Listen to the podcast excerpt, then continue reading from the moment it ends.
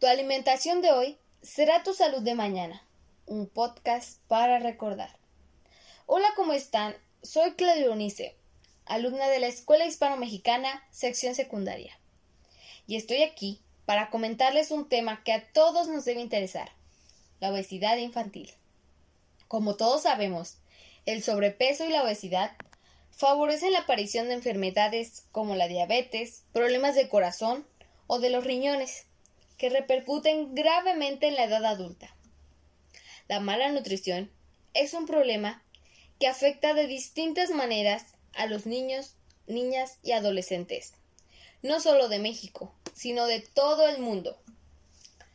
Tu alimentación de hoy será tu salud de mañana.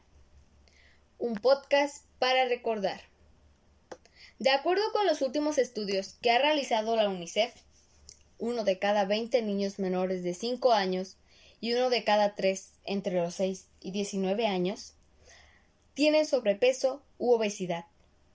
Estos datos han colocado a México en los vergonzosos primeros lugares de obesidad infantil a nivel mundial. Y es que este problema se presenta con mayor frecuencia en las comunidades urbanas. Una de las principales causas de la obesidad y el sobrepeso es el alto consumo de alimentos procesados con altos niveles de azúcares, grasas transgénicas, sal, así como las bebidas azucaradas que en las ciudades resultan más fáciles de adquirir. Por su amplia distribución, el bajo costo y el bombardeo publicitario que hacen de estos. Como ya dijimos, el sobrepeso y la obesidad son causantes de muchos problemas, no solo de salud, sino también de tipo social. Existen muchos factores que contribuyen al sobrepeso y obesidad. Por ejemplo, el comportamiento, el entorno, la genética, etc., que provocan estos problemas. Quienes sufren de sobrepeso son más propensos a sufrir bullying y rechazo por parte de la sociedad, y por lo tanto son más cerrados a la hora de relacionarse. Según la obesidad infantil, se está volviendo mucho más común y según las investigaciones, se empieza entre los 5 y 10 años.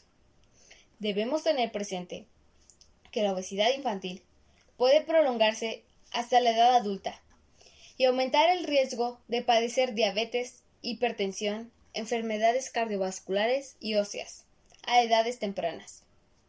Anímate a establecer hábitos de alimentación saludable, hacer actividades físicas, establecer horarios o rutinas de sueño, Evita el uso de pantallas y celulares por tiempos prolongados. Hasta aquí hemos llegado.